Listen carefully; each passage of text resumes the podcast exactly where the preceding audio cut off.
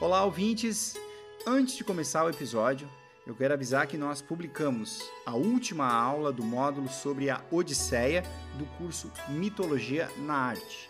Então, quem nos apoia na modalidade Deus, de 40 reais por mês, tem um curso completo sobre o clássico de Homero, narrado pelo professor Moreno, que mostra, ao longo da história, os principais quadros e obras de grandes artistas que retrataram um livro. Quem nos apoia na modalidade Deus tem acesso ao curso Mitologia na Arte, que conta com outros três módulos. Tem um sobre toda a saga de Troia, que inclui também a Ilíada. Tem um módulo sobre os heróis, que nós já narramos aqui nos episódios, mas lá você tem mais detalhes e, é claro, as obras de grandes artistas, como eu falei e um módulo sobre os amores de Zeus com mortais, que povoaram, como já mostramos aqui, grande parte dos mitos gregos. Além do curso, quem apoia também tem direito a PDFs com conteúdos exclusivos de todos os episódios. São mais de 50 documentos com quase 200 textos para você se aprofundar em mitologia. Como a gente sempre diz, esse podcast é feito com muito amor e carinho por nós, mas dependemos exclusivamente do apoio dos ouvintes. Então, se você gosta do nosso podcast, se você quer que este podcast siga por mais tempo, e nós temos muita história para contar ainda, então considere apoiar em noitesgregas.com.br barra apoiar. O link também está na descrição de todos os episódios do Noites Gregas, inclusive este que você está ouvindo agora. Caso você queira apenas nos ajudar pontualmente, pode também fazer um Pix em qualquer valor para a chave noitesgregas.gmail.com. Mais uma vez, muito obrigado pela sua audiência e tenha um bom episódio. Alô, ouvintes, aqui é o Felipe Speck e esta é a Hora do Oráculo. No último episódio, nós conversamos sobre os oráculos, certo? Bom, agora nós vamos dedicar um tempinho a mais para tratar de um assunto que ficou de fora do episódio, que é o fim dos oráculos. E depois eu volto para cumprir a minha promessa de falar sobre a trilha do Noites Gregas, a história e a autoria das músicas. Nos chegam várias perguntas sobre o assunto e, para facilitar, nós organizamos em uma única resposta. Aos que nos apoiam, já está no ar mais uma aula do curso Mitologia na Arte, e dessa vez é sobre a Helena, a Helena de Troia simplesmente um dos materiais mais importantes do curso até aqui. Apoie o nosso podcast, ajude a manter esse projeto no ar e tenha acesso a todo o conteúdo exclusivo publicado, além de todas as aulas do curso Mitologia na Arte. Bom, eu volto logo mais. Vai lá, Moreno. Nós não chegamos a falar no episódio sobre os oráculos do fim de Delfos. Na verdade, o fim de Delfos também vai ser o fim de uma civilização, representa o fim de uma civilização.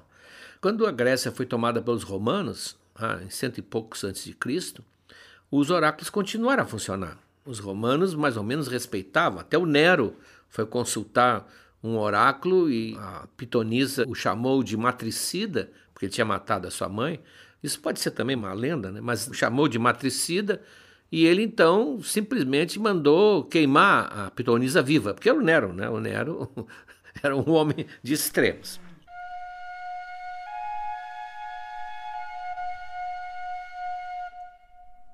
Mas Delfos continua a ser um lugar especial. É um lugar tão especial que havia uma lenda interessante agora nesse tempo de terraplanismo. Havia uma lenda do local onde foi escolhido para colocar o templo. Nós vimos que havia no episódio, aquele fenômeno do gás que saía por uma fenda geológica, isso foi visto nas cabras que saltavam ah, enlouquecidas. Mas além disso, o local é muito mais especial. Zeus, Zeus, ele próprio, teria escolhido o lugar onde ia ficar o templo e uma espécie de monumento de Delfos, usando o voo de duas aves. Uns dizem que era águia, as águias, que eram as aves de Zeus, outros dizem que eram cisnes. Mas ele soltou as aves, aí vem as duas teorias.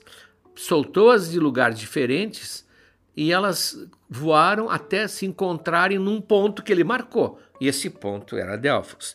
Numa teoria, ele foi para os extremos do mundo e soltou uma ave de cada lugar, o que me parece um pouco difícil porque teria que estar em dois lugares ao mesmo tempo, e que as aves voaram e terminaram cruzando seu voo exatamente ali onde ficou o umbigo do mundo, era chamado umbigo do mundo. A outra teoria, evidentemente, mostra que os gregos sabiam que a Terra era redonda. Simplesmente Zeus soltou as duas aves e elas saíram voando no sentido contrário e se encontraram no lugar onde é Delfos. Ali colocaram, inclusive, uma, não é bem uma escultura, é uma, uma pedra toda esculpida que marcaria o umbigo do mundo, Onfalos. Inclusive, uma lenda posterior dizia que não, que o Apolo ficou furioso com isso. E um consulente, era um intelectual, consulente Epimênides, foi ao oráculo perguntar se era verdade. Era verdade que ali, naquela pedra, estava assinalado ah, o umbigo da Terra, o umbigo do planeta. Está até hoje lá, inclusive, no Museu de Delfos. Está no material exclusivo a foto dela, material exclusivo do episódio Os Oráculos. E a resposta de Apolo foi a seguinte: não há umbigo no mar, nem na terra. E não se pode supor, se ele existe, que o homem possa saber onde é. Só os deuses sabem o segredo. É uma resposta oracular. Bom, evidentemente que o oráculo vai perdendo o seu, o seu valor, a sua importância, isso vai acontecer com Delfos, quando começa a mudar a cultura. Surge o cristianismo e pouco a pouco o, essa cultura grega, que era chamada pejorativamente de paganismo, começa a ser combatida especificamente. Fecham-se as academias, começa a fechar os templos, e isso vai vai até o século 3 ou 4 depois de Cristo. Mais ou menos por essa época também acontece aquilo que nós falamos no episódio anterior, há um terremoto que fecha a fenda essa que liberava o etileno, que talvez fizesse as pitonisas entrarem em transe. Então o oráculo vai perdendo exatamente a sua operacionalidade. Mas acontece ainda um episódio que vai ser importante, que é o nascimento de Cristo. Eu vou mostrar para vocês um incidente que é o Plutarco que conta até, que revelaria o fim de uma civilização, o prenúncio de uma nova. É o seguinte. Eu vou ler para vocês o texto. Aliás, é um texto que eu escrevi há algum tempo, né? vou confessar a autoria. A morte de Pan é o nome. Pan era o deus aquele, o sátiro, parecia um sátiro, né? típica figura do paganismo. O fato aconteceu diante de muitas testemunhas no navio grego que se dirigia à Itália durante o reinado de Tibério. Por volta das nove da noite, o vento amainou de repente, deixando o navio à deriva bem perto da ilha de Paxos. O navio era a vela, não era um navio militar com remos, ficou sem movimento. Calmaria. Quase todos os passageiros ainda estavam acordados e muitos ainda nem tinham terminado o vinho do jantar, quando subitamente ouviu-se alguém lá da ilha, que estava próxima, né, gritar o nome de Tamuz. O que deixou todos espantados, porque Tamuz era o piloto, marinheiro egípcio, cujo nome pouca gente conhecia. Duas vezes o chamaram num tom assustador mas o medo manteve em silêncio. Na terceira, no entanto, achou melhor responder, e a voz misteriosa, falando ainda mais alto, ordenou: Quando passares por Palodes, grita com todas as forças que o grande Pan está morto. A bordo, todos ficaram perplexos e começaram a discutir se o piloto deveria ou não cumprir o que lhe fora ordenado, e o egípcio resolveu confiar as decisões ao próprio mar. Se viesse um bom vento, ia passar ao largo de Palotes, sem sequer abrir a boca. No entanto, se a calmaria continuasse, ia repetir o que tinha ouvido. Então, quando o navio chegou diante de Palodes, ao constatar que ali o mar não tinha ondas, nem soprava brisa alguma, o piloto se voltou para a terra e gritou a estranha mensagem: O grande Pan está morto. E antes mesmo que concluísse sua última palavra, ergueu-se na escuridão um imenso grito de dor, e ouviram-se gemidos e lamentos não de uma, mas de incontáveis vozes noturnas. Foi esse grito misterioso, diriam depois os intérpretes, que anunciou o fim do mundo antigo e o início da era cristã, pois bem na época do incidente, a muitas milhas dali, mas ainda dentro do Império Romano, Cristo estava sendo crucificado. Então, esse episódio que o Plutarco, com toda a seriedade, narra, claro que deve ter tido toda uma adaptação, seria o pressentimento de que o mundo antigo estava morrendo e que o mundo novo estava nascendo. Os imperadores do Império Romano começam pouco a pouco a ceder à nova religião, que é monoteísta, portanto, contra a religião olímpica, e vão pouco a pouco abandonando e criticando, vai trocando o modelo, como se diz, vai trocando o modelo. Quem resiste a isso é o imperador o Juliano, uma figura impressionante, tem um livro do Gore Vidal sobre ele, chamado Juliano o Apóstata. Ele, ele acreditava que tinha que restabelecer o mundo antigo. Então ele manda um emissário importante, Oribásios, a Delfos. Manda para perguntar o que que Delfos precisa, que ele vai ajudar, ele vai dar verbas, digamos assim. Ele está já no Bizâncio, mas ele quer restabelecer. Quando o Oribásios chega lá, o oráculo emite talvez o que alguns dizem ser o último, a última profecia, o último oráculo de Delfos é chamado. Alguns dizem que houve um ou dois depois disso, provocado por um rei, mas que esse é considerado o último oráculo de Delfos. E diz assim: Diga ao imperador que meu templo está em ruínas. Nós vimos que as profecias eram na primeira pessoa, portanto seria Apolo que está falando aqui. Né? Diga ao imperador que meu templo está em ruínas. É tudo que sobrou da morada de Apolo. Não existe mais o loureiro sagrado, nem corre mais a água da profecia depois que a fonte secou. Claro que isso aqui é estão anunciando o fim, realmente, quase que aceitando o fim, entendendo que está no fim, e logo depois seguem-se aqueles imperadores, que alguns chamavam os imperadores estúpidos, que apagam todos, tentam apagar todos os vestígios do paganismo. Fecham as academias, como eu falei, suprimem os Jogos Olímpicos e principalmente combatem todos os lugares onde haveria a voz de Apolo um religioso até medieval comentou que estranho, eles não, não tentam combater Zeus, Hera. Não, o problema é com Apolo, porque onde falava a voz de Deus. E logo começa a surgir os santos homens que vão substituindo aos poucos a necessidade dos oráculos. Alguns acham que isso foi um, um episódio forjado pelos inimigos do paganismo. Quer dizer, os, as fake news sempre existiram. Isso é uma coisa, parece que foi uma invenção do século XXI. Sempre existiram.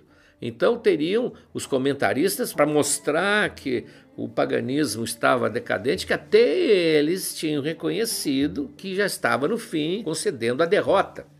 Era muito comum, eles faziam uh, oráculos falsos que depois eram ridicularizados, ou eles uh, uh, citavam oráculos que eram verdadeiros, mas que tinham interesses escusos, tudo isso para mostrar. Era uma grande luta de versões a versão tua quanto a versão minha, como hoje. Só que não existiam as redes sociais. Então eles tentavam com isso e, e iam sempre abalando aos poucos o prestígio dos oráculos antigos. Um até disse que teria sido inventado porque o Oribásios, enviado pelo imperador, viu o templo todo destruído, não tinha remédio.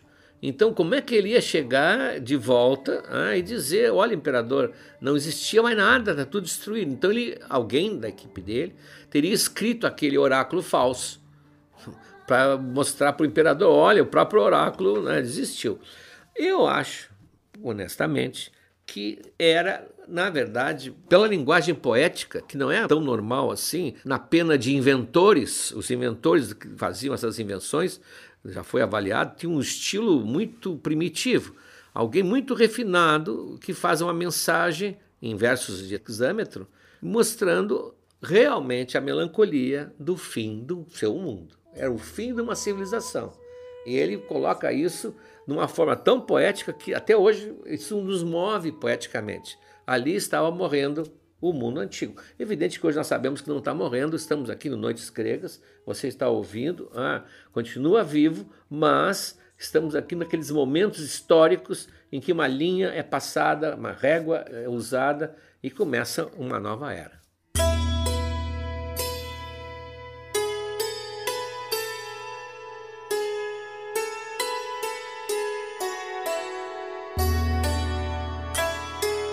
Muitos ouvintes têm perguntado sobre a trilha do Noites Gregas. E a gente reservou essa hora do oráculo para falar um pouquinho mais sobre elas. Há duas músicas que nos acompanham desde o início do nosso podcast. A de abertura, que nós tocamos praticamente na íntegra sempre, se chama Safo. É uma homenagem à poeta grega do século VI a.C., a composição é do músico e arqueólogo suíço Konrad Steinmann. O Steinmann, que gentilmente nos cedeu suas composições, tem um trabalho de muitos anos com o conjunto Melpomen. Uma boa parte das músicas dele são experimentos com instrumentos da Grécia Antiga. Ele pesquisa as formas originais dos instrumentos e reconstitui depois com a ajuda de um luthier. O instrumento principal do Steinmann é o aulo, é um tipo de flauta primitiva com um tubo duplo. Tem um som de flauta doce, só que é mais intenso e um pouco esganiçado assim.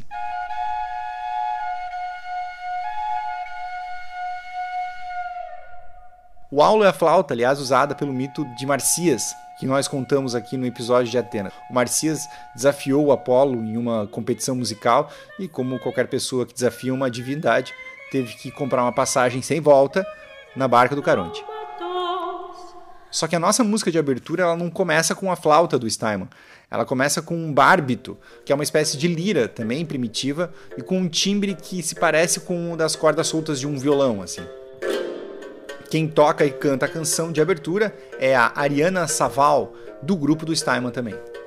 A música tem um poema da Safo que, numa tradução aproximada, diz algo como: Mãe querida, não posso mais te tecer a trama, queimo de amor por um lindo rapaz, a culpa é de Afrodite, a delicada.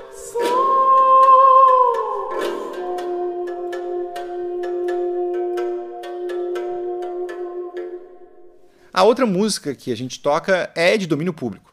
É o Epitáfio de Seikilos.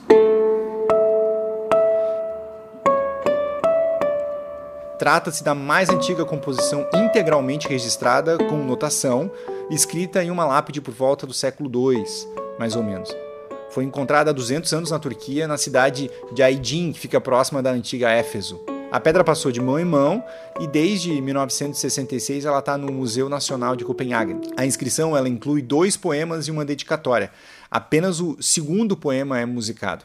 Embora não se tenha certeza, tudo indica que se trata de uma composição de amor feita por Seikilos para sua amada, que estaria enterrada no local onde foi deixada a lápide.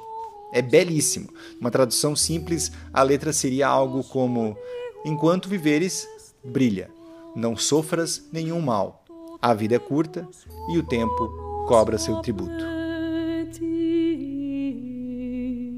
A música é em escala iônica e as notas tendem a seguir o acento das palavras. O mais interessante nessa música é que, apesar de a gente saber a melodia e o ritmo da música, nós não sabemos absolutamente nada sobre o tempo ou a dinâmica, tampouco sobre como a música deveria ser performada. No Noites Gregas, temos várias versões em andamentos, do adágio ao allegro manutroppo.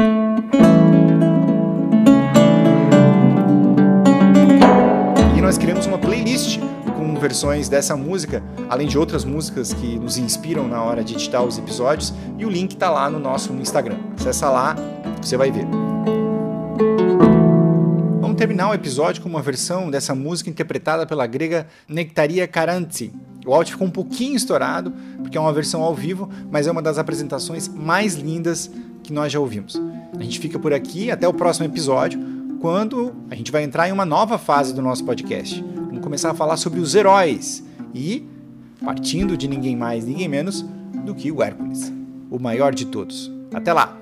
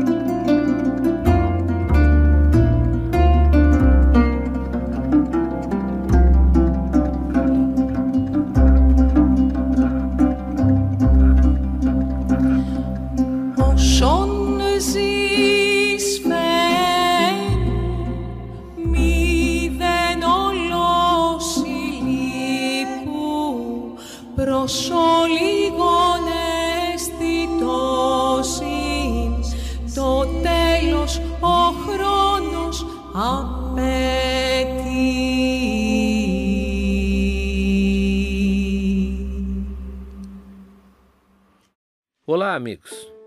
Chegamos agora ao terceiro ano do Noites Gregas. Já contamos muitas histórias, mas tem muito mais pela frente. Tem toda a Ilíada, a Odisseia, as Metamorfoses de Ovid e muitas outras coisas. Mas para que a gente consiga seguir em 2023, para produzir esse podcast que nos dá muito prazer, mas também muito trabalho, nós precisamos do apoio de vocês. Acesse noitesgregas.com.br barra apoiar, o link está na descrição desse episódio, e veja como você pode ajudar. Um abraço.